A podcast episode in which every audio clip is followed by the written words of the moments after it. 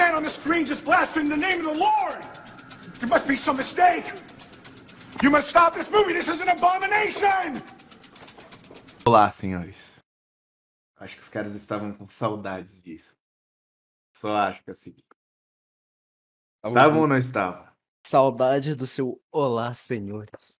Saudades mil ouvintes. Estamos vivos ainda. Ainda estamos aqui. O cacique ficou com um tempo distante do esboço de sanidade. E eu também. Mas por uma boa causa. Eu acho, né? Que é, que é, uma, que é uma Quando boa causa. Distra... A gente É. desgraçou a vida de todo mundo. Não fomos parar no inferno e nem na cadeia. Se, por enquanto é um bom sinal. Mas, vez ou outra, a gente aparece aqui. Ô, ô, ô Cacique, é, o que que você tem feito da vida? Cara, primeiro que eu acho que, eu eu acho que eu até desaprendi como é que grava pros bolsos. Não sei mais gravar pros bolsos. Mas. ah, cara, passou, passou, né? No mês de julho, o verão foi embora e tudo mais. A rotina das coisas voltou ao normal. E aí eu voltei a ter contato, né? Com A pessoas. civilização Com a ocidental. civilização, exatamente. Eu voltei a, eu voltei a pegar busão. E aí, é- cara, é legal ver as pessoas de perto? Você prestar atenção na- nelas. E me chamou a atenção, cara, uma coisa que até hoje é ver gente usando máscara. Não te chama a atenção também? Sim. E eles acham estranho você estar sem. É um negócio. Cara, é bizarro. E é sempre. E assim, tipo, tá, não, não vou dizer que eu nunca vi um, um ou outro velho que, que, que não estivesse usando máscara, uma outra velha, mas me chama mais a atenção é jovem. É, o- é, é o millennial, é, é o maluco de, de 23, 24 anos, Camiseta da 19 anos. Marvel, da NASA. Porra, assim, a, a, a, molequinha de máscara lá, é isso, é, é isso que me chama a atenção. E aí, tipo, eu fico olhando, né, esse tipo de pessoa e tudo mais. E aí, tipo, fui imaginando, cara, porra, será que os caras realmente estão com medo de Covid? Talvez, talvez seja a, a monkeypox, monkeypox. Só falar varíola do macaco, não custa nada. Até pra falar o nome de doença que só pega em viado, os caras inventam um jeito viado de falar. Aí, eu, tipo, eu fico olhando assim, mas será que os caras estão com medo disso aí realmente? Não sei o que e tal. E aí. Parece que sim, chega a parecer que sim.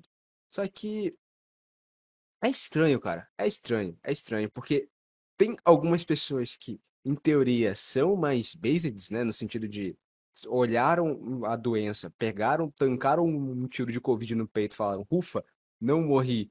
Talvez não tenha sido a vacina, não sei. Ou tem gente que foi lá, se vacinou porque foi obrigado, mas não bota lá tanta fé na vacina assim. e- Enfim, sabe como é que é, né? Mas, no entanto, continuam usando máscara. E eu percebo que essas pessoas acabam criando uma desculpa para elas mesmas, né? Que é a desculpa do, cara, não, não, eu só tô usando máscaras ainda que eu tenho gente em casa, não sei o que e tal, tal. Mas no fundo mesmo, no fundo, é isso que eu tava falando com o Eduardo, a máscara mudou, cara, a pessoa em si, sabe? Mudou, não, não só ela, né, como as outras pessoas também, mas essa Mas parada Sabe o que vão falar, Cacique? É porque. Mas no Japão sempre usaram. Entendeu? estou pegando a, a técnica milenar asiática. Lembrando que o Japão é a sociedade mais encaltrada de todos. Os caras tipo, ficam, né, presos nisso, apegados a isso, como se isso realmente fosse um método, um mecanismo de defesa, algo que funcionasse. Só que interessante também, porque quando você olha o, o, o Twitter, né, onde esse tipo de pessoa costuma se abrir mais, ou, ou sei lá, ou se prestar a dar opiniões públicas, você acaba lendo algumas coisas como, ah, eu não tiro a máscara porque nunca havia necessidade de tirá-la. Ou então, ah, eu não tiro a máscara porque ela não me incomoda. Então você percebe que algumas pessoas que já eram, que, vamos dizer assim, já eram mais facilmente domesticáveis, né, do, docilizáveis, não sei se existe essa palavra, já se entregaram por completo, sabe? E outras se tornaram assim, tornaram-se assim depois dessa pandemia. É engraçado, né? Porque não tem como você chegar com uma pessoa dessa e dar um chacoalhão. Porque se ela tá preocupada ainda em estar usando um pano na cara, qualquer, aliás, toda e qualquer narrativa que vem de fora, que seja em prol da saúde, ela vai aceitar. E falando em prol da saúde, você sabe o que foi proibido agora, cara? O quê? Seu, seu pendrive foi proibido, cara. Você Como não vai mais assim? poder chupar pendrive agora, cara. Você está vetado a possibilidade de poder andar com vape na rua agora. Você não pode mais chupar pendrive. Eu Não- sou não do vai mais- movimento em prol do Marlboro mesmo. Você não, não, não pode mais usar é, vaporizador e nem. Acho que nem cigarro eletrônico. Eu não sei se cigarro eletrônico pode ou não, mas. Enfim, É a mesma, no final das contas é a mesma merda. é tudo pendrive. É. Aí, cara, proibiram isso aí que faz mal pra saúde, não sei o que e tal. Falei, meu amigo. É, mas, mas mas se fosse proibir tudo que faz mal à saúde, dar a bunda também seria proibido. Ô, a, a- a OMS tentou. Eu- digamos que dessa vez ela tentou. Ela falou, pessoal, vamos diminuir o nível de relação sexual aí, galera. Vamos, vamos dar uma segurada aí, galera. Os caras não seguraram. Não seguraram. E, cara, eu fiquei de olho, eu fiquei prestando atenção. Eu queria saber quando é que o primeiro caso ia chegar pra cá, cara. Cara, mas a Organização Mundial da Saúde, tipo, velho, porra, é um país que é submisso à Organização Mundial da Saúde já está no governo mundial, né?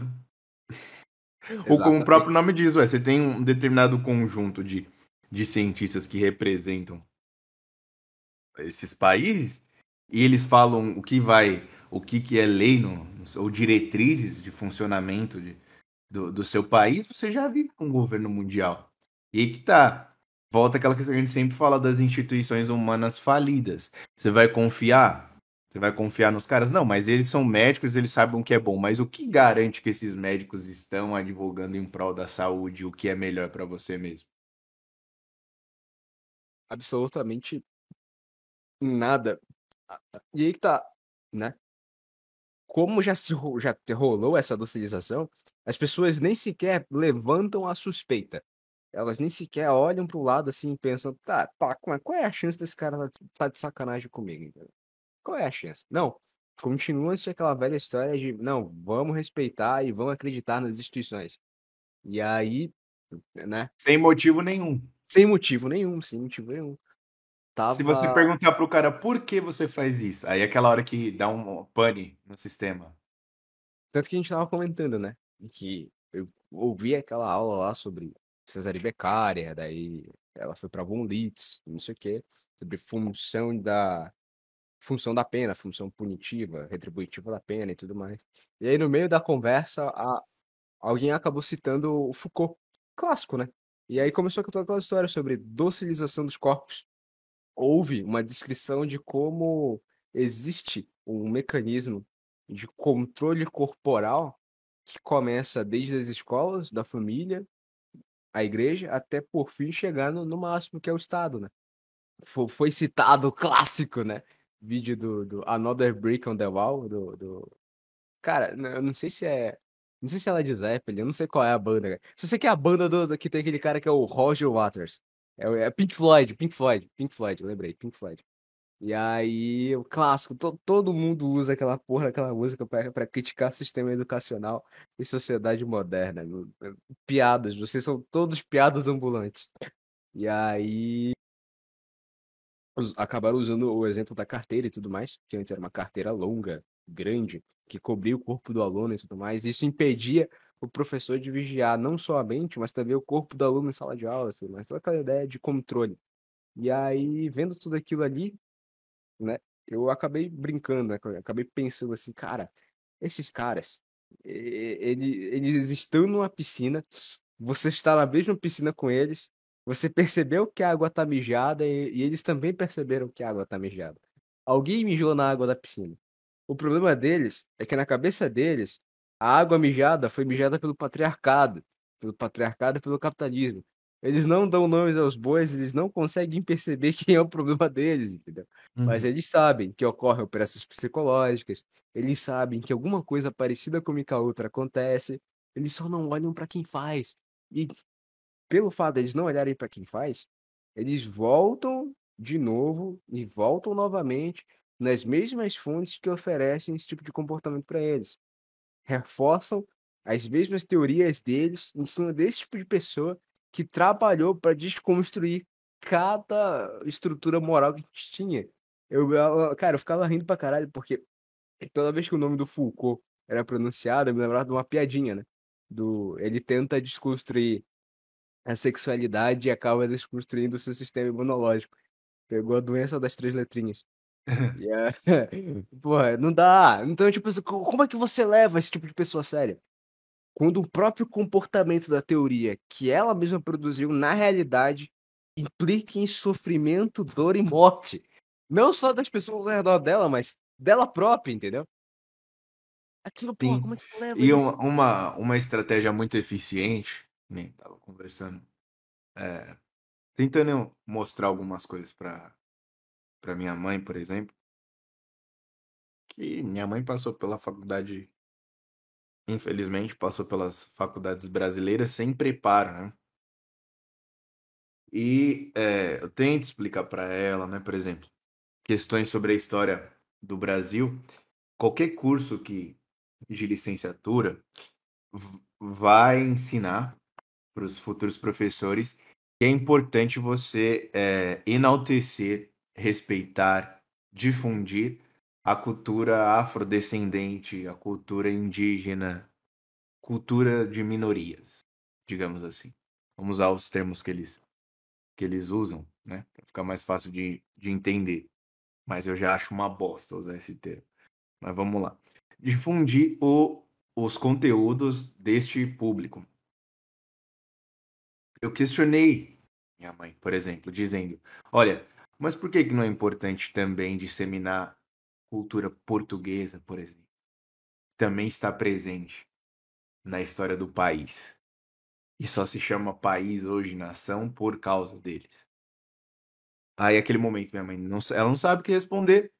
E ela diz: Olha, um dia você vai mudar a sua cabeça, você é muito fechado, tem um pensamento muito antigo. Ela faz isso por mal? Não. Provavelmente ela chegou lá com a, com a mesma cabeça, uma cabeça parecida com, com a minha, de olhar as coisas de maneira mais honesta, só que acusaram ela de ser uma pessoa retrógrada.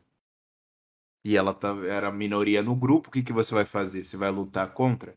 A maioria das pessoas não tem uma personalidade muito bem estabelecida e ela não, não sabe como lutar. Às vezes o lutar é ficar quieto. Você não precisa ser conivente, concordar com o que está acontecendo ali. Fica quieto na sua, pega o seu diploma e vá fazer as coisas certas na vida. Mas a maioria vai fazer o quê? É verdade. Eu não quero ser isso que eles estão falando. Não quero ser o que eles estão me acusando. Eu nunca percebi isso. Eles estão falando. Pô, deve ser verdade o que eles estão falando as acusações que eles estão fazendo. E eu não quero ser uma pessoa retrógrada, eu não quero ser desrespeitosa, sendo que você não era isso. Mas eles fizeram parecer que você é. E quantas pessoas que vocês conhecem que são até boas pessoas, mas que se transformaram e se tornaram ideólogos de esquerda, assim, sem, sem se identificar com esse termo e sem achar que é um ideólogo, mas se tornou sem saber. Talvez até sem sequer ter um dia votado no PT na sua vida, entendeu? Exatamente. Ou, por exemplo, um exemplo, né? A gente está fazendo um projeto aí, se Deus permitir, vai sair num futuro não tão distante. A gente vai falar um pouco mais sobre o cinema. E estudando, acabei por achar um autor chamado Eduardo Geado, um ator, um, um autor português, vamos colocar assim, cinéfilo, que mostra esquerdista, já deixando claro aqui de antemão, marxista mesmo, ferrenho, socialistas, e nem, nem tenta esconder isso, que mostra que o meio artístico, pelo menos do ponto de vista assim, hollywoodiano, sempre foi assim, antifascista, revolucionário mesmo, defendendo todas essas pautas que você vê hoje em dia, desde o começo do cinema era assim. Obviamente que sempre houve pessoas que tentavam comer pelas beiradas, digamos assim, mostrar coisas diferentes. Mas o cinema como um todo surgiu de liberalismo econômico e gente degenerada, velho. Como a maioria das coisas modernas.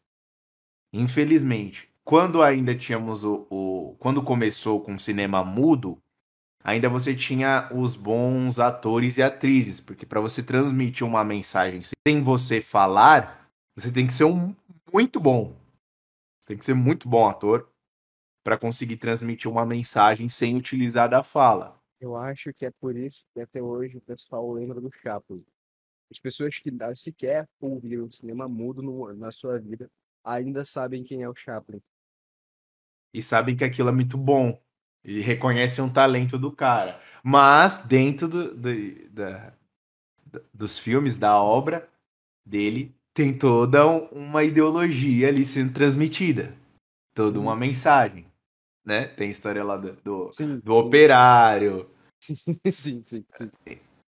E Isso não é novidade. Eu- as pessoas falam, ah, isso é o marxismo dentro do cinema. É um, uma- o cinema é era marxista.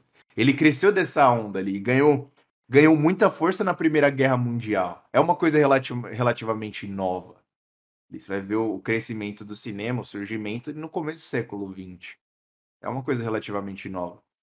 Mas onde eu quero chegar com isso? Que assim como existe esse é, Eduardo Geada aí, comentando, trazendo mais pro, pro que estamos a falar aqui, tem aquele sujeito também que eu acho que o Cacique sabe quem é, o Humberto Eco. Que Puta também chega com esse discurso de. ah, ah, eu até esqueci o nome do livro dele lá sobre, sobre o fascismo. Eu já ia citar o livro do Musley aqui, pensando que é. Porque o nome envolve fascismo também. É, e vinculando a ideia de fascismo com família, religião, assim como os ideólogos do cinema também têm esse olhar. O fascismo está relacionado a isso, ideias de nacionalismo, Aham. como se, ou seja, de maneira totalmente pueril, se você, você nem, cara, você nem sabe o que é fascismo. Só que você acha legal essa história aí de pô, ter uma família, ter uma religião. Eles vão te enquadrar como fascista, o ideólogo do cinema lá do começo do século XX, como esse cidadão Humberto Eco, entendeu? Te coloca no, meio, no mesmo balaio. Você Aí você vai ver- ter uma cor padronizada e usar a bandeira do seu pai? Sim, você, você vai ver, e esse Humberto Eco vai ver, "Pô, não, mas o cara, você tem que ler a obra do cara, porque ele estudou São Tomás, a gente já falou sobre isso, que a gente, na verdade, repetiu as palavras do professor Luiz Gonzaga, do Gugu. Tem gente ficando burra lendo São Tomás, então você dizer que o cara leu São Tomás não quer dizer nada, entendeu? E de jeito maneira estamos questionando aqui a, a- o valor da obra do São Tomás, né? Que Deus nos perdoe. A gente não tá falando sobre isso. Ele não tem culpa nenhuma com É, essa galera exato. não tem Exato. culpa disso. Só que é importante lembrar. Então tem que rastrear antes de ficar criticando, porque a gente tem esse problema, né? Ah, então quer dizer que tudo que, que é moderno, é novo, é ruim. Não. Assim como também nem tudo que é velho é bom. Os tem um monte de filme velho aí que é ruim pra cacete, cheio de ideologia e, e de, de esquerda, é, discurso progressista. é, cara, pega pra ver os filmes de propaganda é, de- sobre guerras, né? É que o pessoal só costuma falar das, das propagandas budistas, né? Mas como se os Estados Unidos também não fizesse propaganda. Inclusive se colocando como, como baluarte da, da, O- da- dos O aliados. único herói. O único herói. né? Colocando um monte de ator lá, parece cheio de plástica, com o cabelinho de lado, escovado na guerra, como se o soldado que ia pra guerra tivesse o cabelo daquele jeito e usasse maquiagem. Não, Exato. mas sim, é totalmente possível. O, sempre esqueço o nome daquele ator lá. o cara odeia, o cara odeia o maluco que fez o soldado nosso. Toda vez. Porque aquilo ali é uma maneira de você denigrir a imagem, entendeu? Da, da a figura do, do herói de guerra lá. Nunca estudei história, não sei se de fato aconteceu daquele jeito. Inf- provavelmente inflaram a história para colocar nos cinemas tal. Tudo bem. Mas eu, te- eu já falei isso. Tem um problema que nem outro exemplo aí, o cidadão que tava que comia a, a como chama? Comia a Megan Fox lá que se converteu. Ah, sim, o Shia, é, o Shia É. Nego vive uma vida de merda 30 anos, aí fica seis meses fazendo que as coisas co- que nem um cidadão de bem, e a galera já fica se masturbando vendo o cara falar. Eu, eu penso assim, eu lembro da história da, da, de conversões de prostitutas e, e que a, a forma de se redimir pelo que fez é ir pro deserto, entendeu? Eu acredito no Deus que faz essas coisas aí. Ah, meu filho, você quer se redimir? Está arrependido? Tá bom. Mas o que, que você vai fazer para contornar o que você fez? Ah, eu vou fazer videozinho com um padre É, é. falando bem da, da missa tridentina. E daí que você fala, até ator da atriz da Globo fala bem da missa tridentina, velho. Até a atriz da Globo fala. Se você pegar aí, você vai ver até aquela como, é a Rita Lee? Não lembro se era a Rita Lee. Não, não, não, não. Rita Lee também Não, não. É, não. é a, é a Cássia Kiss. Não, não, não, mas, mas tem vídeo, salvo engano, da, da Rita Lee falando que frequentava a missa tridentina. Não lembro Aí, se era a tá, Rita Lee, era uma dessas cantoras aí de cabelo colorido velha. Aí, Falando que fre... E a Rita Lee, pô. falando, falando que, que já, já frequentou, parece que a família dela era católica, que a época dela, né, que ela é velha pra cacete, a época dela era celebrada a missa tridentina, ela achava tudo aquilo muito bonito e que tava e questionando aí as missas novas, né, negócio de bateria, tambor, essas coisas aí. Eu era para me chamar Bárbara. Meu pai nasceu em Santa Bárbara do Oeste, que é o interior de São Paulo. E ele sempre gostou desse nome. Mas aí, minha mãe, coitada, minha mãe assim, olha, pô, ai, Bárbara é lindo, uma virgem mártir, uma santa virgem mártir. Meu pai parou, pode parar, vamos mudar para Rita. Rita. Mas é uma santa também, mas casou, teve filhos. ai, ai, foi ele que escolheu. Não, não tenho nenhuma religião. Ah, eu cresci frequentando a Igreja Católica quando ainda era em latim. Ah, ah, ainda o padre ah, fazia cerimônia de costas para o povo, né? As músicas tinham os órgãos maravilhosos, né, de tubas, era um som. Então, eu não entendia muito bem o que se falava e e eu gostava do teatro da coisa.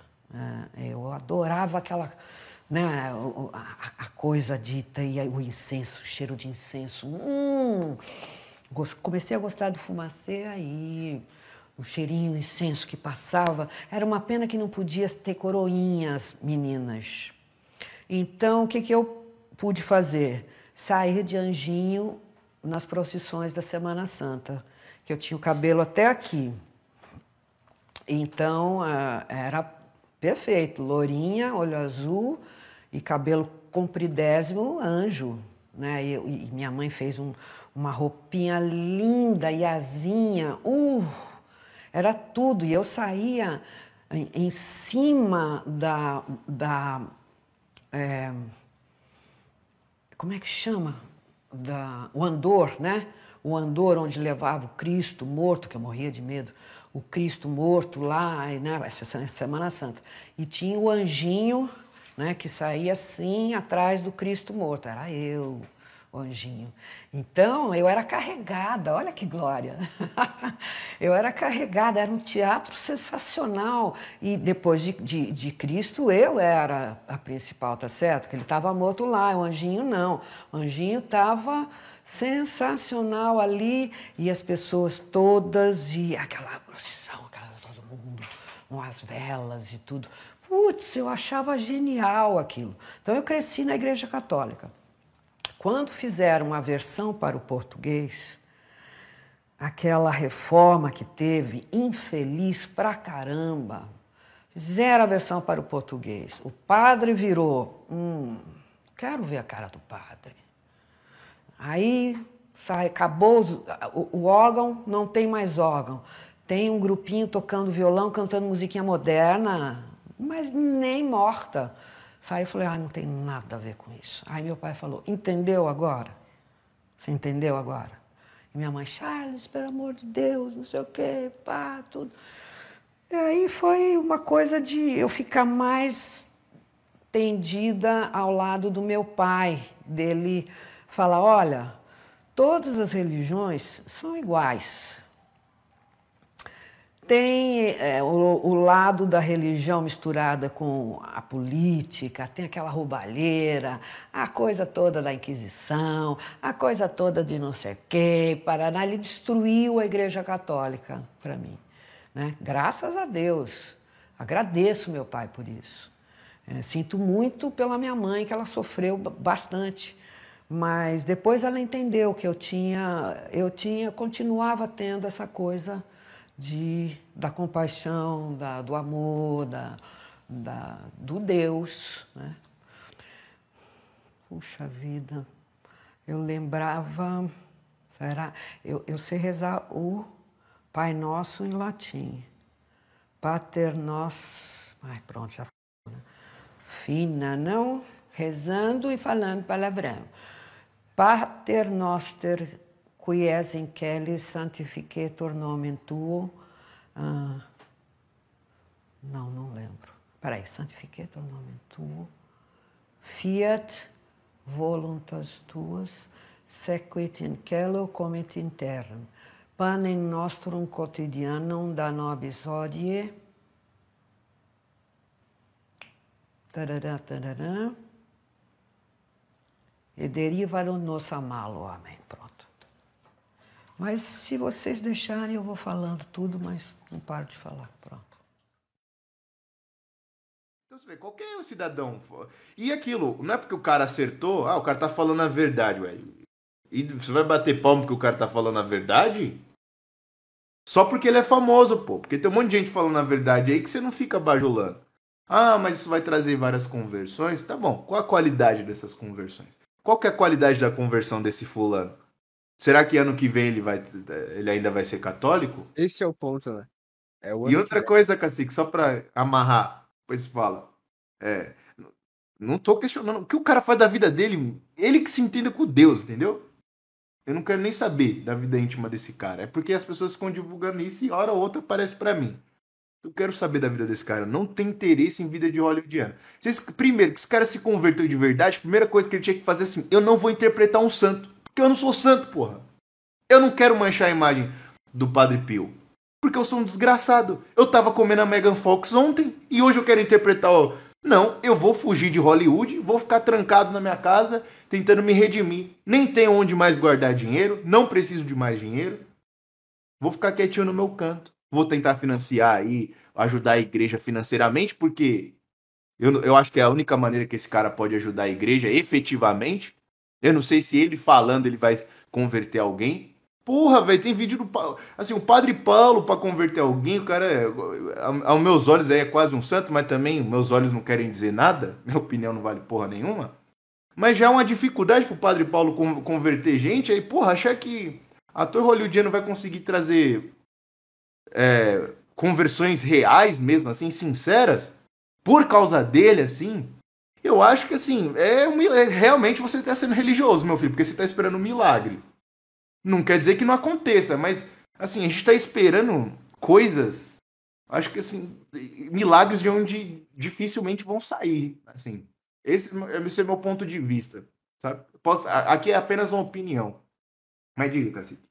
Não, mas é exatamente isso, né? Além do, do problema ser sempre o ano que vem, a, eu particularmente sempre espero o melhor das pessoas. Mas a gente já tá acostumado com essa galera aí que vai lá, faz uma ceninha ali e tudo mais. Em algum e, momento. Mas outra coisa, né, Cacique? Amarrando aí. Ó. Uhum. Você, por exemplo, você não conhece o cidadão. Você tem que esperar sempre o melhor, cara. Você não conhece, cara. Você não tem maneiras de julgar. Então, só que também não somos inocentes e vivemos no, no, pútrido. Nossa, nós temos um histórico do cara que ele também nem se encarrega de esconder, entendeu? E estão colocando um cara num patamar que nem o professor Olavo, pô. Queriam canonizar o professor Olavo, não sei o quê, que eu acho que é uma coisa que, pelo que eu nem vou dizer pouco, eu conheço muito bem o professor Olavo, já fui aluno muitos anos, me considero aluno até hoje, já li um bocado de livro.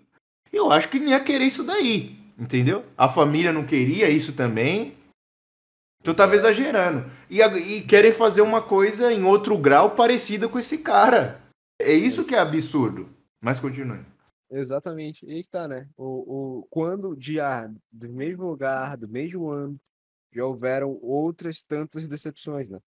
Que vão lá, que fazem, interpretam um papel, entram no meio, flertam de certa maneira com o catolicismo, depois somem, depois desaparecem. Sempre tem o ano que vem, né?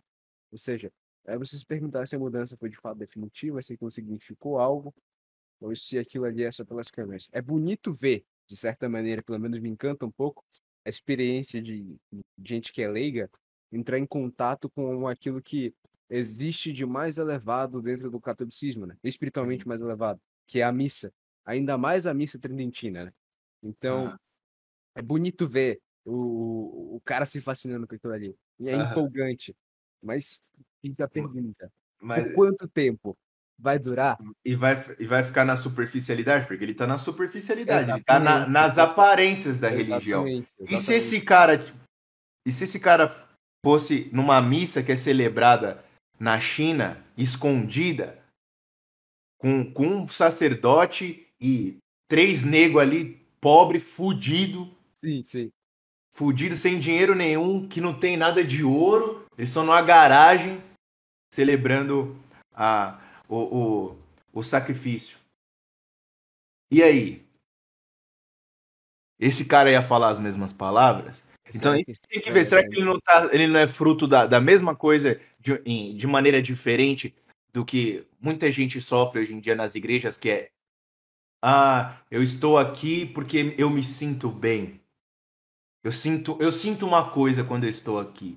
A religião é isso também. O problema é, as pessoas sempre param aí. A religião não, não é só isso. A religião é se mortificar, é jejum, é, é dar esmola, é compa ter compaixão. Aí podem até nos acusar falando assim, mas vocês não estão tendo compaixão com o cara. Ô meu, ô, meu filho, para com isso, entendeu? Nunca ninguém aqui falou que era santo, entendeu? Nunca ninguém falou que era santo. E eu volto sempre àquela questão. Eu sinto muito. Mas a- o que esse cidadão era até ontem atrás, se o Padre Pio visse ele, ele ia tomar um tapa na cara. E quem, não, quem fala o contrário é porque não conhece a história do Padre Pio. Se o Padre Pio ma- mandava mulher que não se, não se arrependia, que era católica, andava de véu, mandava pra casa chorando, imagina um, um pagão desse aí que se converteu recentemente. Então, cara, vamos lá. Devagar. Só pra gente, mas pra gente não cair no falatório geral, né, Cacique? Que esse rapaz tenha se convertido, realmente, que seja honesto e que Deus ilumine a caminhada dele. Não, não, não vamos fazer como a maioria, né? Que vai ficar falando assim, não, tom- tomara que dê errado tudo, que esse filho da puta volte a comer a Megan Fox amanhã. E pra, só pra gente falar assim, olha, a gente tava certo, tá vendo? E esfregar as mãos assim, dizendo Que que nem canal Big Tal, cara. Que nem É, canal Big Tal, exatamente assim. é o tesão pela desgraça ali. Eu espero, eu, pelo contrário, eu espero que eu esteja errado na análise e que esse cidadão aqui faça daqui a um tempo eu me redimir aqui e venha pedir desculpas publicamente.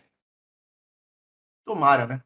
Tomara, pô, tomara. Se você gosta, você que gosta aí do ator, tal, que reze por ele, pô. A gente sempre, é- a gente, de certa forma, nós rezamos sempre pela, conversão da- das pessoas, né? Para que sigam, pelo menos, sigam alguma religião de maneira séria. Aí, mas você que é fã do cara, coloque o nome dele nas suas intenções. Quando o cara acha que, acha que vale a pena, né? Quem sabe aí, Deus, Deus te ouça. Quem sabe é realmente isso que ele quer e isso não é meio marqueteiro da parte dele. Lembra que ele salvou a Terra duas vezes consecutivas na saga Transformers. Puta que pariu. não- é é, é o filme que não deveria ex- existir, cara. Ah, não, não, ei, não, não, não dá, não dá. Transformers é muito bom, cara. É muito bom, para com Ah, essa merda. O cara gosta de filme de robozão, que, que é um caminhão virando um robô. Ah, Desculpa, é, desculpa, desculpa se você é cinéfilo e, e fica se importando com paleta de cores, com ângulos e câmeras. Coisa Não, isso não, isso daí só serve só pra mexer com, com, com o psicológico da galera. Eu não me importo muito com, com isso, não. É que eu não, eu não gosto do. Eu volto a dizer, não quer dizer que tudo que seja novo seja bom, mas Eu não gosto dessa ideia de destoar muito da realidade, entendeu? Que nego daqui a pouco fica, fica com as ideias assim, olha, não sei, né? Mas quem sabe daqui uns anos com o avanço da tecnologia eu não posso ter meu Bumblebee aqui na, na minha garagem, cara. Eu não, Não, mas sei. é- Certa vez o meu carro falou comigo. Eu Sim, eram, eram drogas. Eram drogas. Não, mas o pior, cara, que de certa maneira tem os caras que provavelmente pensam isso aí quando, quando enfia a Alexia dentro do carro ou coisa do gênero assim. Porque é, é, é a glorificação da tecnologia, né? Então, existe um certo fascínio com a robótica a ponto de que ela se torne algo do tipo assim. Só que, porra, um Transformers é uma arma de destruição em massa. Você não vai ter isso na sua casa, cara. É, segura. É igual os caras que ficam se masturbando em, em torno de viagem espacial. Ele realmente acredita que ele vai ser o próximo a ser levado pra, pra Saturno, entendeu? Pra Plutão. Não, Plutão não. Ele vai, Júpiter.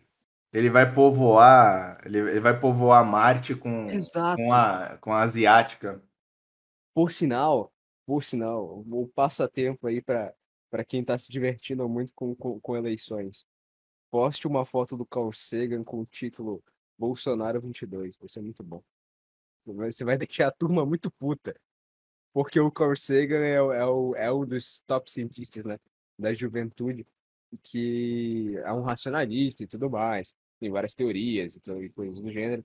E ele tem alguns escritos acerca da questão da, da de- não só de vida, né?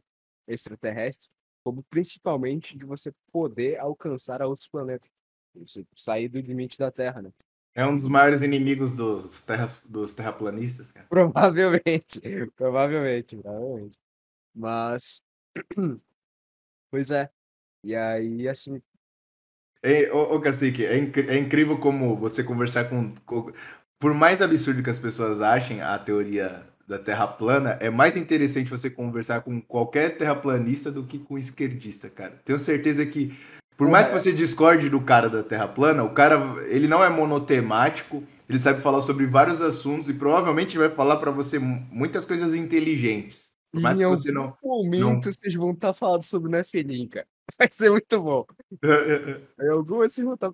Agora, mano, não, é, cara, e aí que tá. Tu não consegue, tu não vai terminar a conversa puta. Não vai, não vai, não vai, não vai. E aí que tá. Quando você fala com, com, com quem é esquerdista, todos os papos te cansam.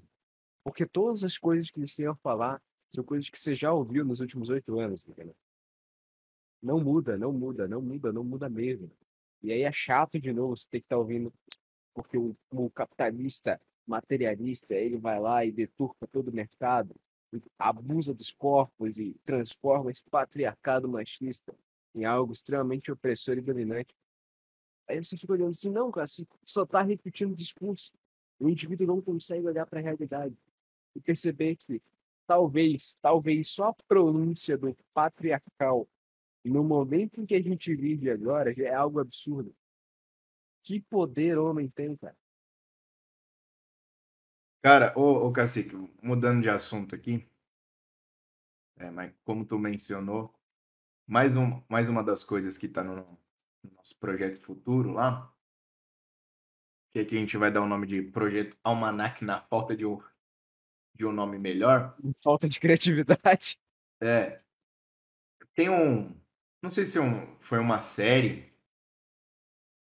foi transmitida até aqui no, no Brasil, é, acho que foi o SBT que transmitiu, chama V. A Tem um V, a Batalha Final, e apenas V. É de 1983. Que basicamente, eu acho que foi um dos, um dos primeiros, assim, filmes, séries, que, que colocou de maneira explícita, assim, uma, uma invasão uma, avia- uma invasão alienígena de maneira, pelo menos num primeiro momento, é, de maneira mais diplomática, digamos assim. Que literalmente eles chegam no planeta Terra, chegam uns representantes, um pequeno grupo de representantes, e se infiltram, tal. Chega um momento que tem uma bizarrice lá de uma uma terráquea, digamos assim. O ser humano tem relações com, com, com um alien lá. E eles, eles têm um, um casal de filhos, assim, gêmeos. Um é, um é um alien, outro é um ser humano. E o alien vem, vem a morrer. E é um, eu achei bem bizarro, assim, porque eles exteriormente eles têm aparência de, de seres humanos, mas por dentro ele aquilo ó, é apenas uma espécie de camuflagem que eles usam com a, com a tecnologia lá deles.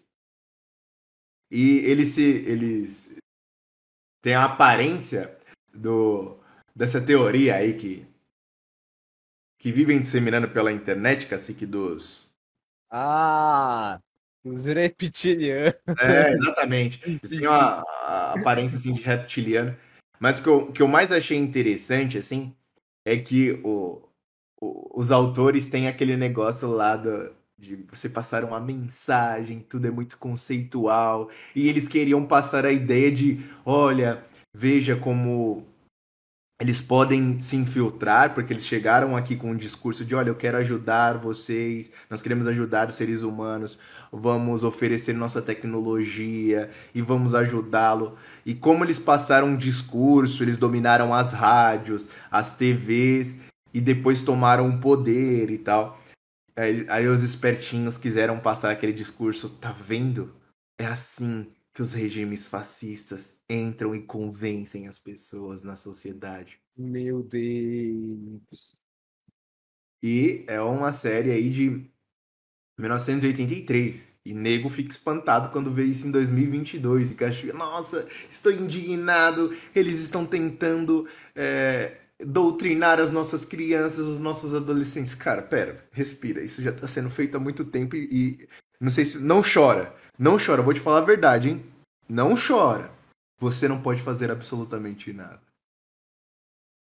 Pelo menos não o que você gostaria de fazer. Quer virar deputado. Quer dizer, você pode até fazer. Quer virar deputado, prefeito, sei lá o que você quer fazer aí. Mas não vai ser muito eficiente. O que pode ser feito, provavelmente você não quer fazer. Que, tipo, ensinar seus filhos do jeito certo, ajudar um amigo seu ali. Você acha que não é eficiente? Você acha que isso não resolve? Você acha que não, você acha que resolve. Sendo que foi exatamente isso que eles fizeram. Era um professor ali pegando uma sala de aula e colocando a sementinha ali. Ó, oh, Foucault é legal. Simone de Beauvoir. Olha, os homens não, os homens são opressivos, entendeu? Eles gostam de deixar a mulher dentro de casa, entendeu? E não é bom isso daí de ficar dentro de casa lavando um prato. Não é legal. Ó, oh, esse negócio de casar é meio ruim, hein? Foi exatamente isso que eles fizeram. Pouco, de pouquinho em pouquinho, né? A galera conhece, mas eu acredito que as pessoas saibam bastante sobre isso, né? Tipo, marxismo cultural. Só que uma coisa que eu acho que muita gente não sabe é que a escola de Frankfurt se baseou muito, mas muito mesmo em Hollywood. Porque o cinema, volta a dizer, cinema é uma das coisas mais eficientes para propaganda, velho. Porque virou o que o, o cidadão que eu mencionei mais cedo lá, o Eduardo Giada, aconteceu o, o termo que ele usa realmente é muito eficiente. O cinema, assim como o futebol, por assim como o futebol, os, os grandes esportes, viraram um ópio do povo, vamos dizer assim. E o que é mais bizarro na história do cinema, assim, é que você vai ver que o cinema, pelo menos o cinema falado, ele começa a fazer sucesso com muita gente que era imigrante que não sabia falar inglês. E que parece também que é muito bizarro até hoje que as pessoas que mais gostam dos artistas americanos não são americanos e não têm afinidade com a, com a língua inglesa. Óbvio, hoje tem todo o trabalho de dublagem e tal. Mas é muito estranho que parece que os americanos fazem mais sucesso fora dos Estados Unidos do que. Tem artista americano que pode sair assim na rua pra dar um rolê de boa e, tipo, vai ter um outro nego que vai pará-los pra tirar foto, mas se vier no Brasil. Isso é uma, isso é uma pergunta interessante, porque como a gente está daqui, do lado de cá, a impressão que dá é que literalmente todo e qualquer artista americano que existe é bem visto em todos os cantos do mundo. Mas você não sabe qual é a repercussão e qual é a, a validade dele dentro do próprio país. Sim.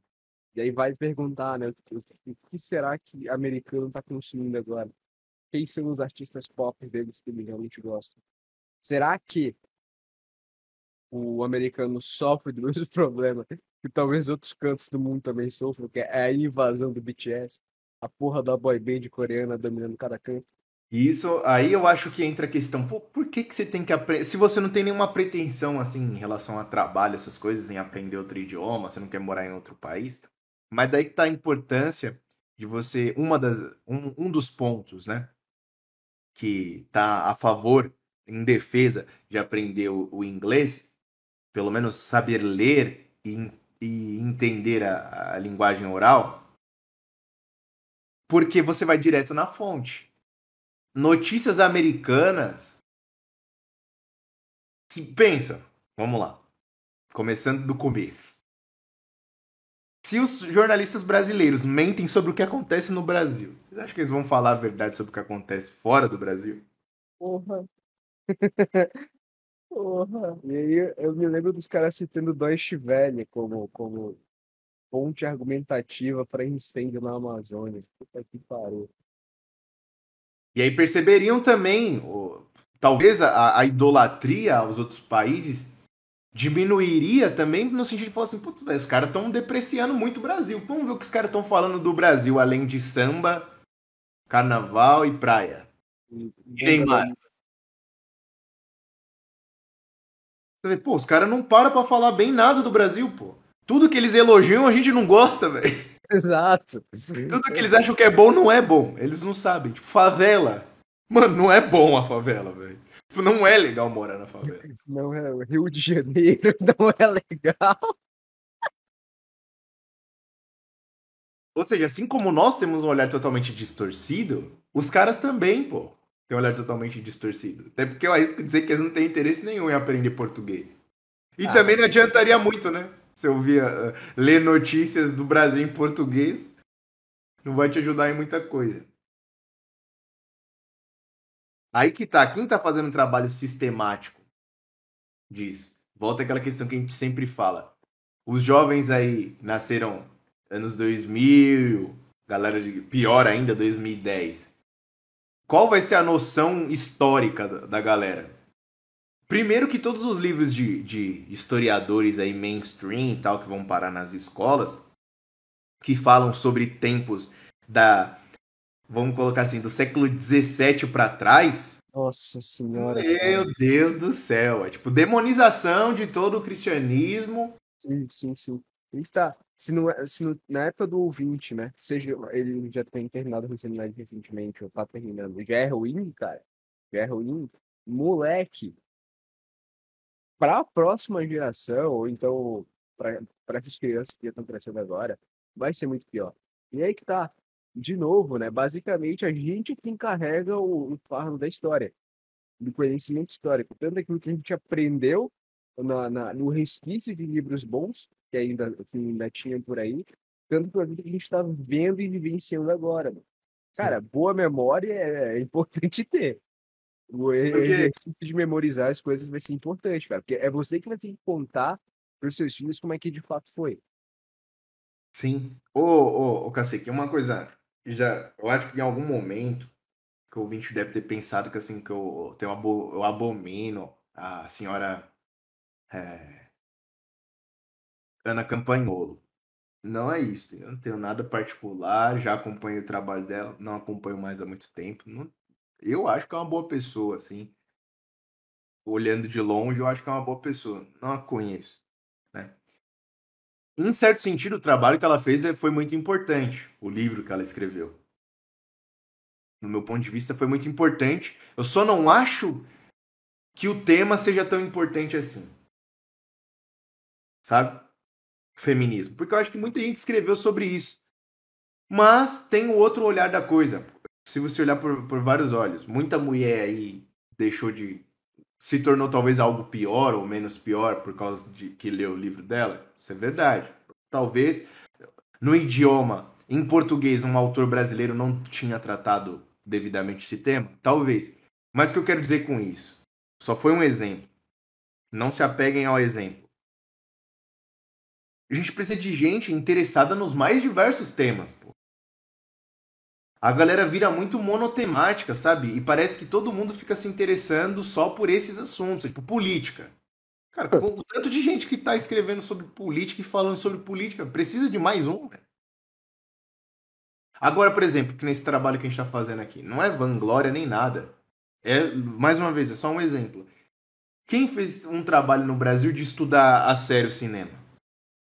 Só tem esquerdista e, e vagabunda falando de cinema, velho.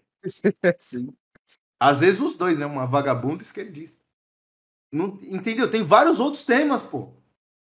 Tipo, aqui, eu, que vem à mente agora, é, sobre aquecimento global, tinha um cidadão aí que apareceu, que tava falando, olha, esse negócio de aquecimento global não é bem assim. Sim. Mas também não sei se escreveu alguma coisa, falou também não sei se sumiu. Eu acho que eu, eu sei quem é. E olha só, o desgraçado sumiu tanto que eu não consigo nem lembrar o nome dele, mas eu acho não que eu lembro se é é. Ricardo Felício. Porra, é Não. Ricardo Vilícia.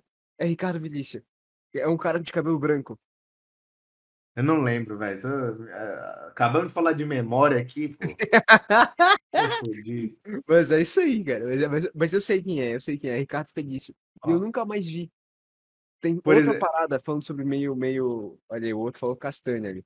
Mas o, o- Tem outra parada também, que essa de, de meio ambiente. Tem os próprios livros do Tom Bertrand, pô. Da Revolução Verde e tudo mais.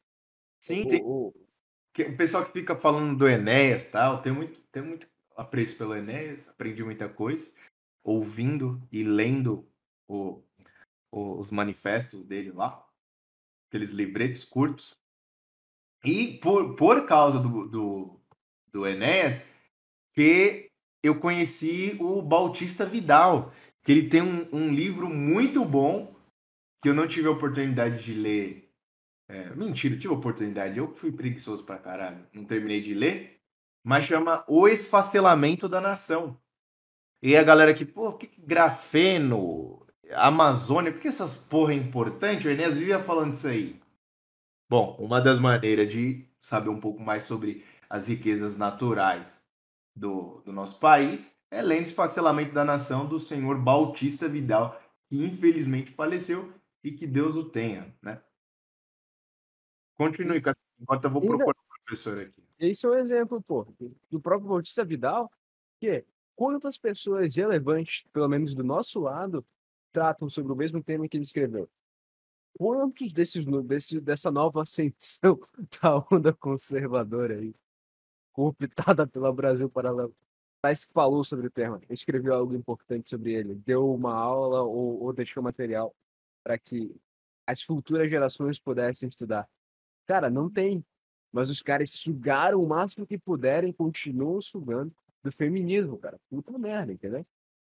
Quantos? E quando você tenta fazer isso por conta, cara, você só vai bater em esquerdista. Você tenta estudar o meio ambiente por conta, você só vai achar a agenda da ONU. Não vai ter um maluco para te orientar de maneira correta, sem usar discurso ou o que que seja. Sim, que As, nem as pessoas que existem, você vai ter que garimpar e contar no dedo. Exatamente. Que nem ó, o, vai sair um vídeo especial aí, a gente vai homenagear as mulheres no, no Dia das Bruxas, muito amor no coração. A gente vai falar um pouco sobre o que foi a dita perseguição. De uma maneira um pouco diferente, porque apesar de ter esse assunto, por exemplo, tem alguns católicos que falam sobre, só que ainda é, é- é os católicos, é os católicos falando para católicos. Não tem um grande público ouvindo isso aí. E eu não sei se existe algum livro é, especificamente sobre isso, escrito por brasileiros sobre isso daí.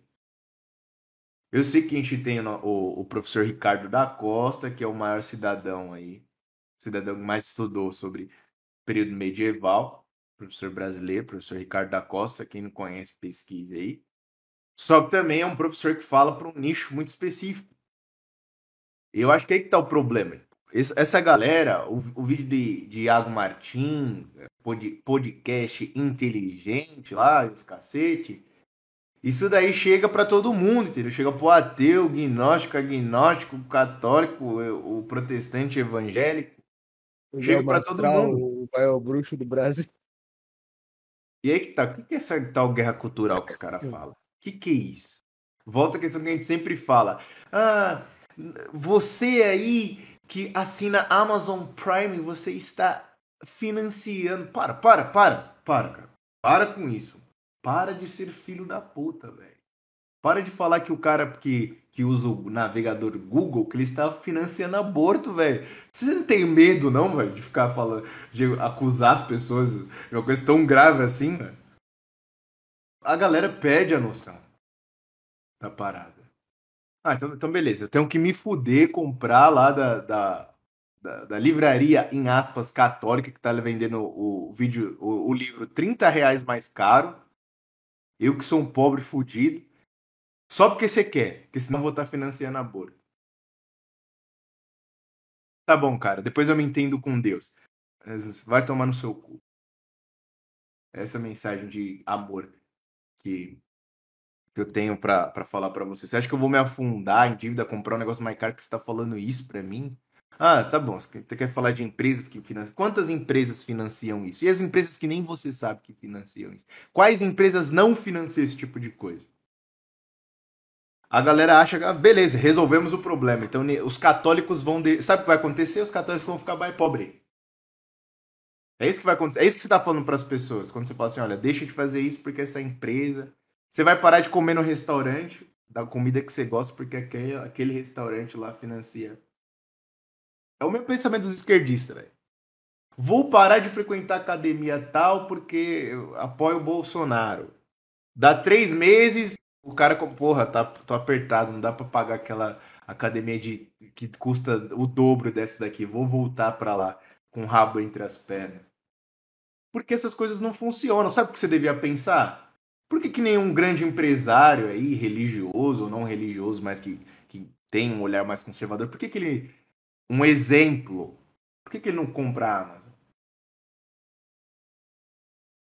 Porque a estratégia da guerra cultural que o professor Olavo falava é justamente isso. Pô. Você não tem que falar que tem que fechar a Folha de São Paulo, pô. A gente tem que comprar a Folha de São Paulo e publicar todo dia texto falando mal do Lula, porra. Que é uma coisa que. Ah, o, o, Lula, a partir do momento que o Bolsonaro foi eleito, o que, que a esquerda fez? Vamos assumir nossa derrota. Que o Bolsonaro faça uma boa gestão. foi sim. Aham. Foi sim. Ah, os caras não descansaram um dia. Eles não descansaram um dia sequer. Mas você, você é polidinho. Você dorme totalmente coberto com seu pijama da Polo Ralph Lauren. Porque você não quer escandalizar os anjos. Quando você vai tomar banho, você não toma banho totalmente pelado porque o seu anjo da guarda está te vendo. Ele pode te escandalizar vendo seu corpo nu. Ah, meu filho, para com isso. Se você quer ser esse tipo de gente, veja bem, não tô falando mal da galera que é mais que é religiosa, que o pessoal fala que é religioso ferrenho, né? Que é chato. Olha, você não pode falar palavrão. Eu tenho até admiração. A galera da que é da Fraternidade São Pio, por exemplo, é meio assim, tal, é rígida mesmo, não sei o quê não fala gíria e não fala palavrão. Eu tenho um apreço por eles, entendeu? Só que se ele falar um negócio desse pra mim, eu vou ter que mandá-los tomar no cu do mesmo jeito. Se falar um absurdo desse. Tá? E não, eles não vão se envolver na guerra cultural. O trabalho deles vai ser rezando, tal, beleza. Agora, guerra cultural não é assim que funciona. Os caras vão jogar sujo. É, lembra que assim, que aquilo que a gente falou? do, dos esquerdistas do passado, esquerdista de hoje em dia. Ah, temos que respeitar a opinião contrária. É, cara, a opinião do cara envolve em matar pessoas como você. Você lembra, Cacique, daquela frase? Para esses caras que eles precisam a um bom paredão. Eu lembro, eu não esqueço disso, eu não esqueço disso. Isso é um, um detalhe importante que você acabou de apontar. Todo e qualquer discurso que visa amenizar conflitos que visa amenizar brigas, que tem essa questão do nenhum, nenhum outro, é tudo vertente liberal. E toda e qualquer vertente liberal vai se submeter a governo mundial, vai se submeter à ONU, vai se submeter a poderes estrangeiros. Liberdade individual, falou. Aquela história lá, vou deixar. O que, que tem liberar maconha? Que que o cada um tem que ter a liberdade para fazer o que bem entende. É sexo, sexo livre. Humano. Até a filha dele aparecer com HIV. É muito Aí eu quero mais ver. humano você retornar aos caras querendo pegar comunista na porrada e comunista louco com molotov na mão querendo tacar nas pessoas, é muito mais humano essa relação do que essa palmolescência do caralho do não, nem direita, nem esquerda, não vamos nos envolver e tudo mais, porque é a domesticação de todo e qualquer espírito, de você ter esperança no, no, no, numa espécie de um futuro melhor, de você realmente acreditar em algo que é maior do que a sua própria vida, pô. Se, você, se isso é tirado das pessoas, acabou, você castrou o espírito delas, entendeu? É Então- só você, é só você parar pra pensar aquilo que a gente falou. Pô, cara, você pode falar sobre determinados assuntos que esse espectro aqui geralmente defende. Você pode falar mal dessas coisas? Não. Como que você quer falar que você pode conversar com o cara? É aquilo, você vira um cuzão castrado. O que você defende é abominável pro cara e se ele puder, ele te prende ou ele te mata. Mas você quer falar assim, não, eu não te, eu não te prenderia nem te mataria porque eu sou um, um santo. E sabe qual que é pior disso? que o cara não é santo, entendeu? Que é aquilo, volta, volta a dizer aquilo. Se um santo visse uma feminista fazendo aquele tipo de coisa com, a- com a imagem de Virgem Maria e com o crucifixo, eu tenho certeza que ele não ia falar isso. Olha, meu filho, tudo bem, eu ainda respeito o seu posicionamento. O quê? Você acredita que um santo respeitaria uma pessoa que blasfema a imagem da Virgem Maria e de Nosso Senhor Jesus Cristo? É- acabou, velho. Como que uma pessoa pode falar em nome do, do catolicismo, do cristianismo desse jeito? Como, a gente, como as pessoas não se indignam com esse tipo de coisa? Tudo bem um padre, um sacerdote ter um posicionamento, às vezes, dentro das missas, um, um, um posicionamento ameno. Porque ali é o rebanho dele. E ele quer converter algumas pessoas ali que não se converteram ainda com sinceridade. Então, às vezes, ele tem que ter um discurso meio ameno, sim. Até porque quando ele entrou naquela paróquia, e veja bem, eu tô repetindo as palavras do professor Gugu, sempre recomendo, pô, você quer aprender a. Você quer levar a religião a sério, pô, assina o ICLS lá, veja as aulas do professor Gugu. Eu não conheço ninguém que entenda mais desse assunto do que ele, certo? Mas beleza. Então, tinha bateria na missa lá, tinha tambor, tinha cada um, um porra, terreiro, o terreiro dentro da missa, entendeu? Dentro da igreja.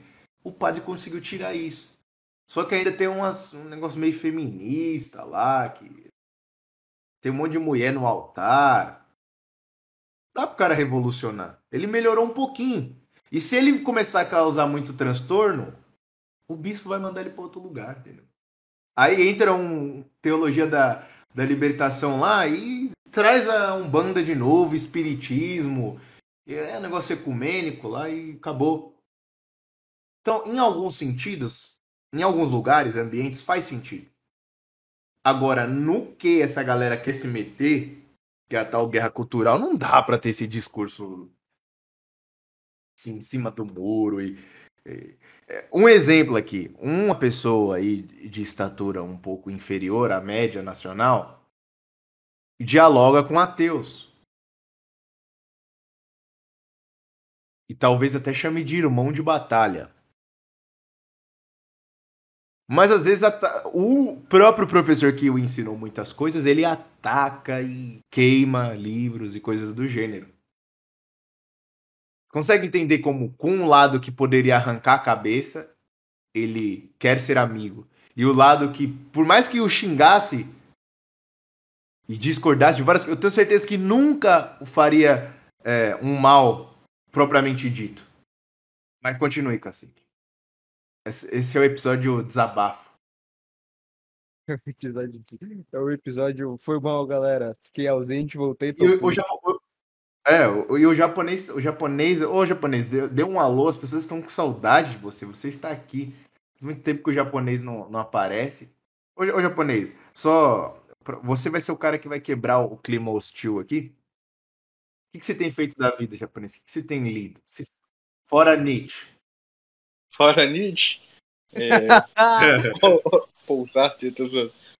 Eu tava lendo. Eu, tô, eu chegou agora o, o livro do Fyodor Dostoevsky, o Nietotica, sei lá. Ni alguma coisa. É da menina que tem um padrasto abusivo. Relacionamento hostil. Você tá E eu tô lendo também um livro- pouco do Eugênio Grandir, mas eu tô lendo também um pouco do Eugênio Grandir, mas eu tô meio lentinho com ele. Então quer dizer que você vai começar a ler o livro da primeira Egeu da história. É isso mesmo. Primeira Egeu russa. É, esse é o. Muito bom, cara, muito bom. E qual foi, ô Kazik, falando na Rússia, qual foi o desfecho do da história do, da filha do Dugin? Poxa, Não cara. teve um desfecho, né? talvez não tenha tão cedo. assim, é, de novo, tu- tudo indica, né, que foi de fato a ação da OTAN, só que não parece que foi um, algo que era armado pro professor Dugin e pegou a filha dele. Não, parece que era para ela própria, porque aparentemente a, a, a Daria Dugina, né, ela era mais relevante do que o pai. Em que sentido? A Daria Dugina, ela era jornalista, né? Acho que ela era apresentadora de jornal, coisa do gênero. E ela dava as opiniões dela publicamente, em, em rede nacional e tudo mais. O professor o Alexander Dugin, ele era muito um cara muito mais reservado, mais dado aos livros, mais dado às aulas que ele dava, né? Aos estudos e tudo mais. Então, tipo, ele não aparecia muito publicamente na televisão, dando opinião, coisa do gênero. Não. Ele era mais centrado e reservado na dele. Aí isso aconteceu com ela e. Cara, a coisa foi feia, né? Foi feia porque é quase como se. Eu não sei. Pior que eu não sei nem o nome de uma jornalista relativamente boa, interessante, cara. Não sei. Eu acho que eu vou pegar o pior exemplo de todas. Me perdoa, Dária Dugina. Isso é, é tipo se tivessem dado um tiro na Zoe Martinez, entendeu? Aquela, aquela, aquela menina que era cubana e veio pra cá. Ué, desculpa, mas esse é o único que eu lembro, cara. Se não fosse ela, ia falar da Prioli. Mas, enfim, é como se tivessem dado um tiro numa dessas aí, entendeu? E aí o. o... Aqui Inclusive, Brasil, Kazik, a gente tem que fazer a parte 2 lá. Booktubers matam mais que a guerra. eu, eu adoro esse título até hoje, cara. Porque é muita verdade, não tem como.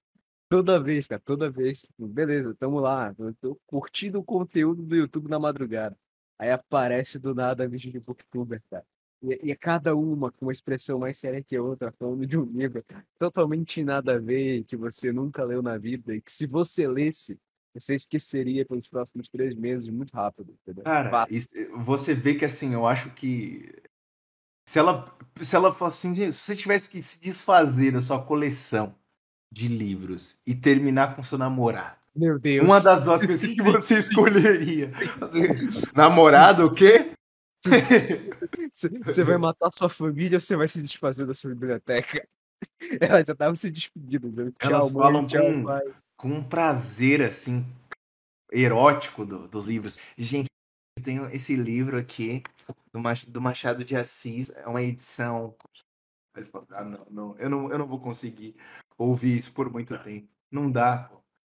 Eu sei, eu sei que o japonês ficava vendo o, vídeo da, dessa galera aí pra descobrir um- uns títulos legais pra poder comprar. Sua filha vai ser leitora japonês, e aí? E aí? Você vai ser cuidador de planta, mano. Você não vai ensinar ela a ler e escrever, não, cara? Não, é, só vai saber o why o trem. E aquilo, velho, um livro que é assim, é certeza que tem na biblioteca de todo booktuber. George Orwell e Aldous Huxley. Exatamente. Ou é, é o- a Revolução dos Bichos ou 1984. E parece Sim. que o Huxley só escreveu isso para, para as pessoas, né? Só escreveu Admirável Mundo Novo. E qual que é o outro dele lá? Fahrenheit é do, do Orwell ou do Huxley? Não, cara, o Fahrenheit deve ser Nenhum, do, nenhum autor, dos dois. mas o, o, o, o, Huxley tem algum livro importante envolvendo o LSD.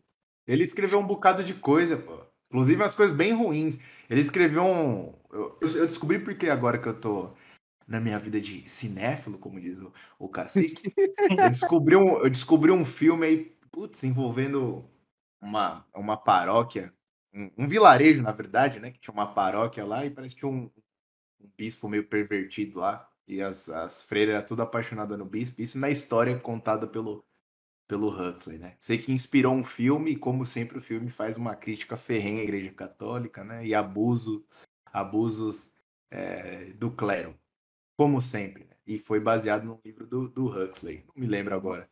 Basicamente o roteiro de Rock Santeiro. Mas é que é sempre assim, né? Ou o- nos filmes o padre é uma figura tipo, bem caricata, assim, bunda mole, que tem medo do demônio, né? Nos filmes de terror. É, ou a uma figura que abusa de freira e- ou de criança, né? Na- na- no Rock Santeiro, né? É uma novela brasileira que passava, não sei se era na década de 80 ou 90, não sei. Mas tinha dois padres. O padre, o padre do mal era o padre que ele era mais conservador, melhor, ele era um padre tradicional, tradicionalista. E o padre maneiro era o padre que jogava bola e, e- e dava uns pega na menina lá, que era um padre mais da teologia da libertação. Isso já em 1980, entendeu? Aham. E, e provavelmente o quê? A- a- As nossas mães viam essa novela. Eu acho que nessa novela teve lobisomem também. Eu não lembro, mas acho que teve lobisomem também. Teve, teve mulher lésbica, teve divórcio. Olha aí, ó. O primeiro MK Ultra de novela foi Rock Santeiro. E pior, cara, é que se você falar com a galera que via novela nessa época, todo mundo acha Rock Santeiro maravilhoso.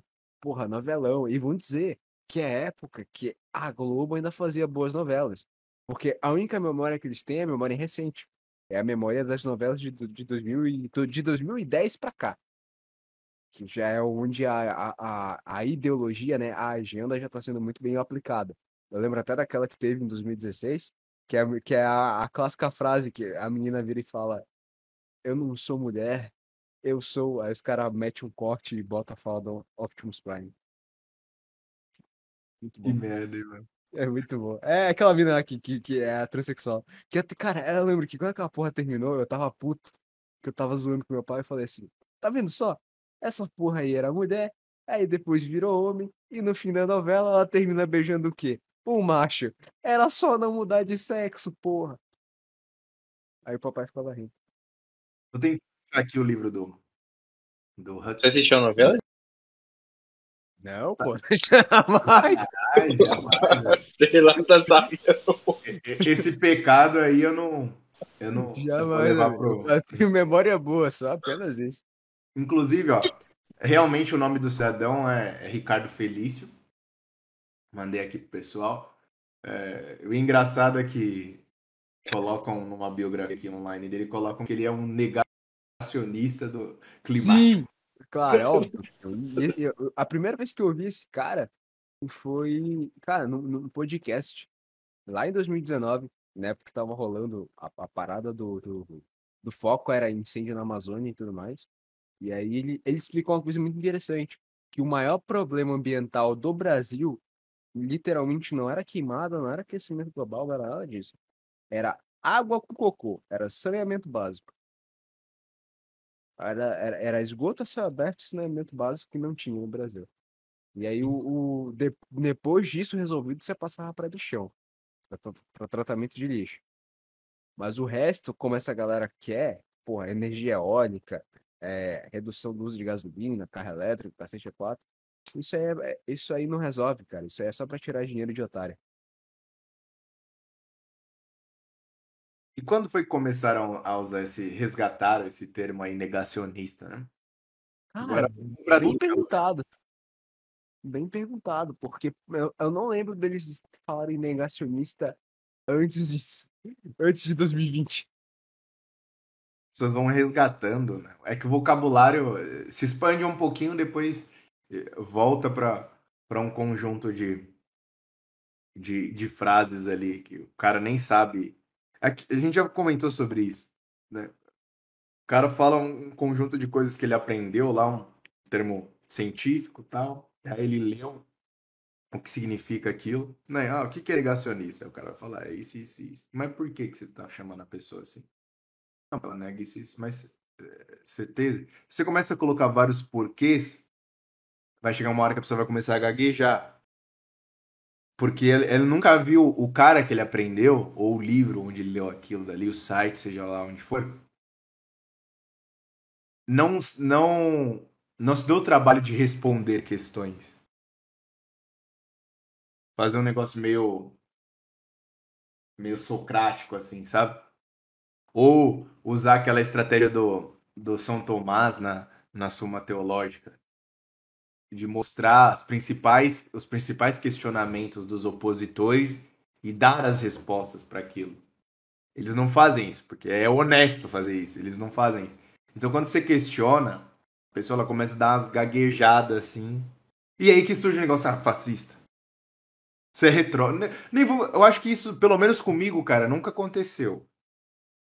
Eu, eu, graças a Deus, eu me cerco de pessoas ainda assim, em algum grau lúcidas. Eu nunca fui chamado de fascista fora do ambiente cibernético, assim. E nem no ambiente cibernético. Né? E eu também parece que eu... Parece que tem gente por aí que é chamada de fascista realmente. No mundo real. Acho que é muito triste ter que se relacionar com pessoas assim. Graças a Deus eu não sou obrigado. Mas assim, de atrasado, retrógrado, machista, essas coisas já aconteceu. Mas é, essas pessoas só, te, só nos chamam assim porque a gente coloca elas na parede. E como não tem o que elas falarem, porque elas não estudam seriamente aquilo. Véio. Elas não estudam de verdade um assunto. Quando você para para estudar alguma coisa sério mesmo, você percebe que a coisa é muito. Não dá para reduzir o negócio falar, tipo assim, ah, o cara é, é negacionista. Não dá para falar isso. Dá pra falar que a pessoa chegou na conclusão errada. Mas que ela tem motivos para pensar isso. Que você vai falar assim, olha, tem. Ele não é o único falando isso. Tem um monte de cara que escreveu sobre isso aí. E eu vou ter que chamar todo mundo de negacionista. Mas é a parada da ideia de você chamá-lo de negacionista como aquele que nega a realidade. Então, negar aquilo que, que a pessoa está afirmando, ou melhor, que assim, as autoridades estão convencionando que é o correto, significa negar a realidade. E ainda existe dentro do, do âmago do ser humano a ideia de que aquele que nega a realidade é louco, é maluco. Você deve estar de acordo com a realidade. É um instinto do ser humano que acho que ainda está preso dentro dele. Ainda que ao proferir esse tipo de coisa, o louco e negacionista seja você. O cara que está fora da realidade seja você, entendeu? Eu acho que vai um pouco por aí. Tem essa questão também, as autoridades. Volta a questão das instituições humanas, pô. Você vai respeitar o que a OMS, Organização Mundial. Pô, velho, você sabe que o mundo já é um lugar bem maluco. Você vai respeitar o que a pior estirpe de vários países está falando?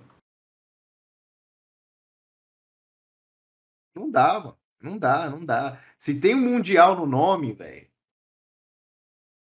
Se há um, um, Pode ver, parece, me parece, agora eu tô tendo um pouco contato com os artigos científicos, mas na minha época de, de, de graduação ainda na faculdade, eu fui obrigado a ler um bocado. E você vê que na Organização Mundial da Saúde, os americanos, em certo grau, não.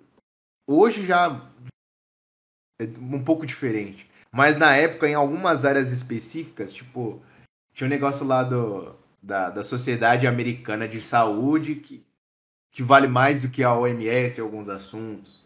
Tem vários países que ainda tinham uma certa autonomia antes da pandemia, né?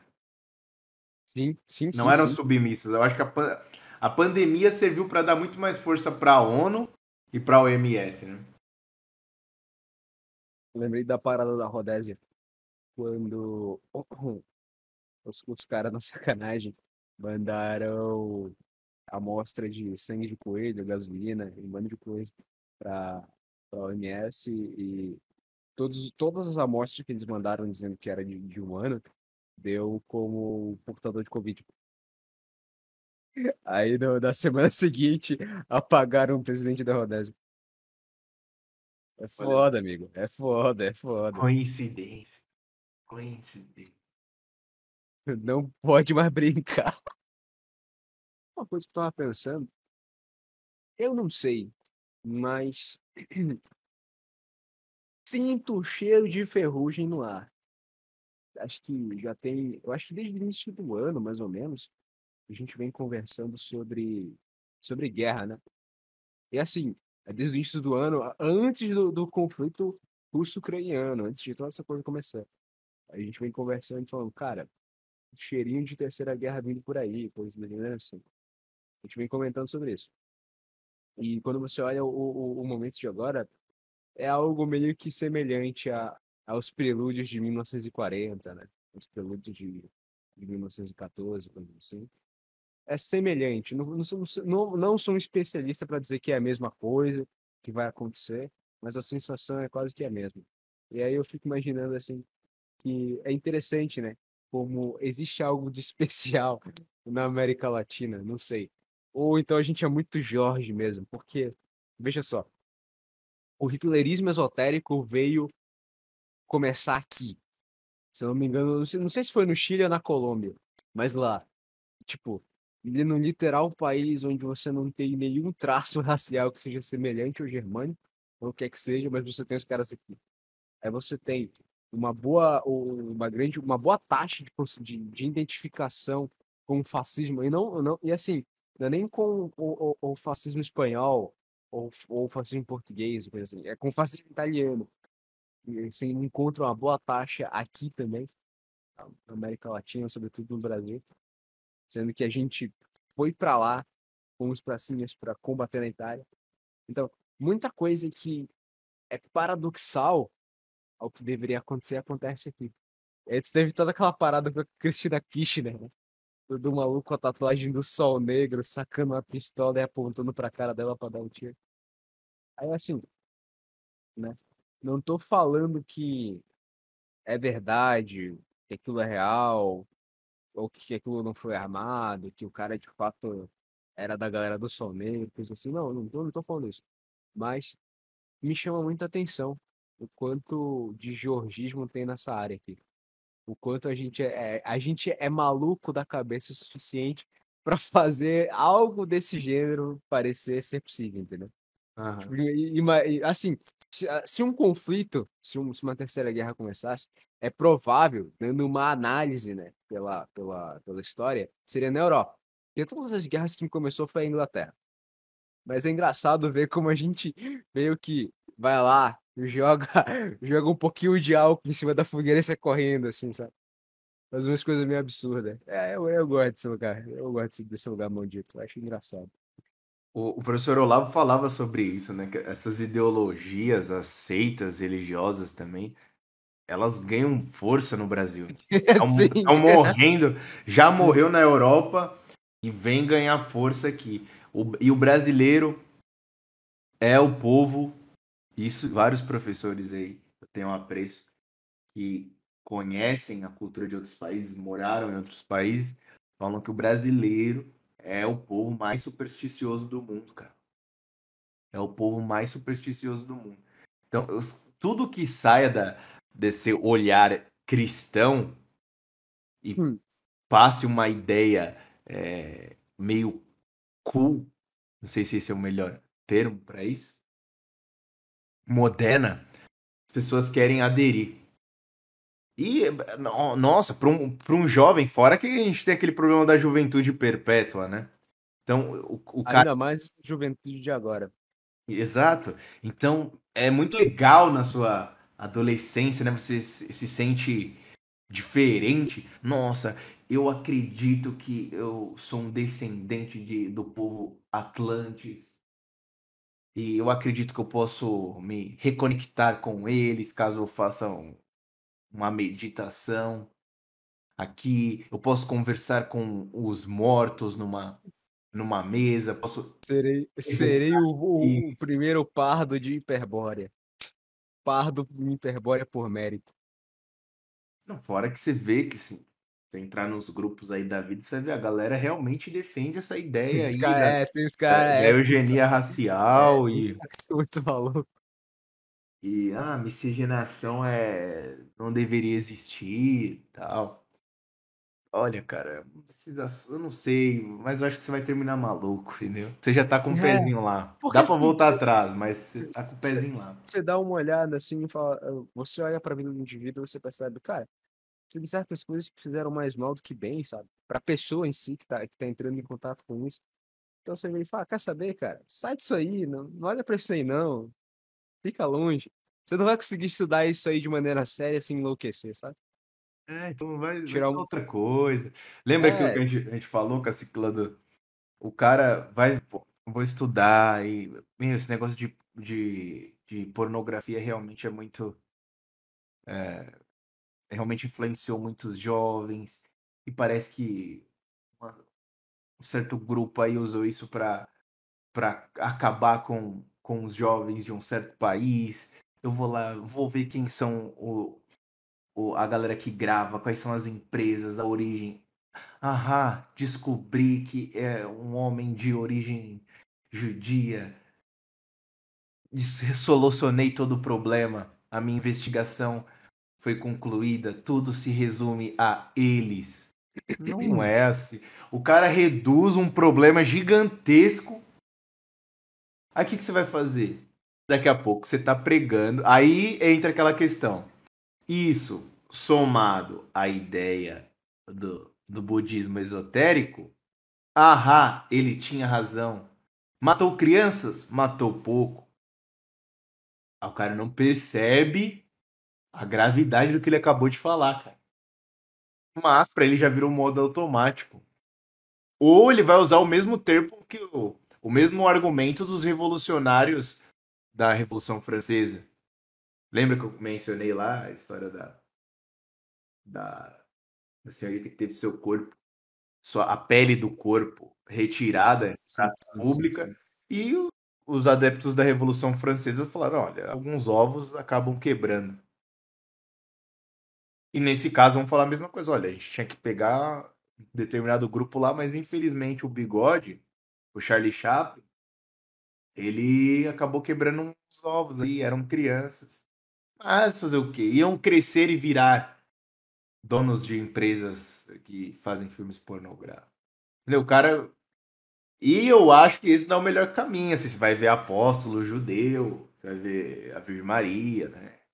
Não sei, cara. Eu acho que você tá indo pro caminho. Não é tão interessante. Se você quiser chafurdar essa lama, é um direito seu, entendeu? Que no, no máximo que a gente faz é mostrar uma ótica diferente do falatório da maioria. Tentar mostrar, fazer o, o trabalho socrático lá de mostrar a coisa por outros olhos. Mas você tem que saber o que é melhor para sua vida. Eu já decidi que eu não sei muito bem o que é, o que é bom para minha vida, né? Então eu vou atrás dos caras que sabem o que é, sabe o que é bom. Vou atrás dos caras que já fazem um trabalho de respeito há muito tempo. Vou atrás de uns caras mais velhos do que eu.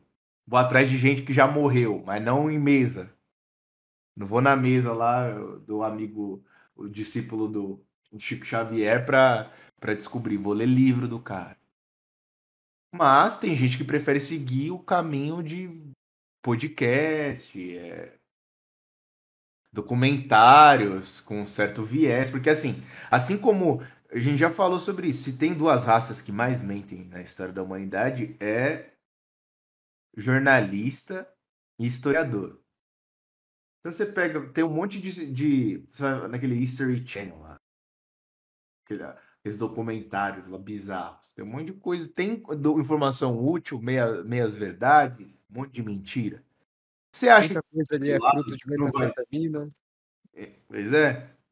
Você acha que o outro lado também está completamente certo? Ou os caras também não omitiram coisas? E não mentiram? Você vai acreditar piamente num documentário ou você vai coletar informações diferentes? Talvez aí que seja a parte importante também de você ler, que nem eu tô lendo o Eduardo Geado lá, tô lendo todas as obras do cara, é, pô, o cara é marxista, socialista, pô, já falei isso aqui. Mas tô lendo porque ninguém, ninguém que se diz de direita escreve sobre essas coisas, velho. Os caras estão batendo punheta vendo, falando de feminismo e marxismo cultural, mas ele não, não os caras não entendem que é guerra cultural, que o Olavo falava. Ah, o Olavo tem razão, não sei o quê. Mas você não faz o que o cara pede, velho. Você não, você não opina só no que você realmente sabe. Você não faz os exercícios lá do COF que ele pediu. Às vezes você tem problema, tem alguns problemas, que você, que o Olavo já deu a solução, ou que outros por aí já deram a solução, mas você fica achando que não tem solução. Vou dar um exemplo aqui, ó. O professor Gugu falou assim, meu, a maior parte dos problemas que surgem na minha cabeça eu tento resolver. Na impossibilidade de resolver, ou quando fica em dúvidas na, na conclusão que eu cheguei, eu vou atrás do primeiro cara que pensou isso. Primeiro cara que teve essa dúvida. Porque eu não sei se você sabe, ouvinte, mas você não tem os olhos de esmeralda. Então, provavelmente alguém já pensou a mesma coisa que você está pensando aí agora. Alguém já teve essa ideia antes. Alguém já teve essa dúvida antes. Então você vai atrás do primeiro cara que teve essa dúvida. E o professor Google deu esse exemplo. Porque o primeiro cara que tentou desvendar esse mistério não tinha pessoas ali ao lado dele que tinham já um, um viés, não, não tinha a resposta pronta. Porque ele foi o, um dos primeiros que pensou aquilo. Então ele tinha que investigar. E as pessoas que ele perguntavam também, às vezes, não tinha solução. E aí entrava, na, numa época onde as pessoas faziam ainda debates socráticos, as pessoas tentavam se ajudar e reunir informações a partir do que tinham. Ele não ia no Google. Que aí é a questão que o Google falou que eu achei brilhante. Quem educa as pessoas hoje em dia é o Google, a internet. Porque você tem uma dúvida que, puta, vai tô, caramba, comprei isso aqui, comprei um móvel aqui, mas eu não sei montar. Você não liga para um parceiro seu, ô, velho, vem aqui em casa, ô, pô, tô, tô tentando montar um negócio aqui, não tá dando certo, ou tô com um problema aqui em casa. Vou dar um exemplo, o exemplo que eu ia dar agora do, dos móveis não é muito bom ainda, porque o ouvinte pode usar a, o, contra-argumentação dizendo que, pô, é mó trampo, até eu ligar pro cara, em dois minutos eu resolvo isso no YouTube. Tá bom. Agora eu vou te falar uma coisa absurda e que todo mundo sabe que isso acontece. Como colocar uma camisinha no pênis? Aí você joga no Google. Que pariu. Como terminar o namoro? Por telefone. Nego procura isso no Google ou não procura? Procura, procura, procura, procura. Ou seja, o Google educa as pessoas. As pessoas não, não, não perguntam mais pro, pro, pro avô. Prefere perguntar pro Google. Prefere mandar na caixinha de dúvidas no Instagram da blogueira. Como que é o nome daquela vagabunda loira lá que tá fazendo sucesso? Ah, não sei, não sei, não, sei. não quero saber. Eu sei que ela é errada, que tinham que denunciar ela cada vez mais pro OAB. Vai se fuder. Não, não. A única, a única vez que essa mulher acertou me provou que aquele ditado do um relógio acerta duas vezes é verdade. Então ela mandou a moleca se fuder porque a mulher, a mulher queria processar os pais dela por ter sido batizado na igreja católica. Mas aí os caras falaram, levantaram um bom ponto. Ela só falou que ela só falou que isso era errado porque não tem como a, a menina ganhar judicialmente. Se fosse possível, ela ia falar, pode fazer. Capa, capa, bendito, bendito, bendito. Argumentos, argumentos. Eu acho que é isso, hein, Cacique? Encerramos eu, com chave de ouro. muito tempo do ouvinte agora. Foi mal, família. Ah, não, mas eu acho que foi um bom retorno.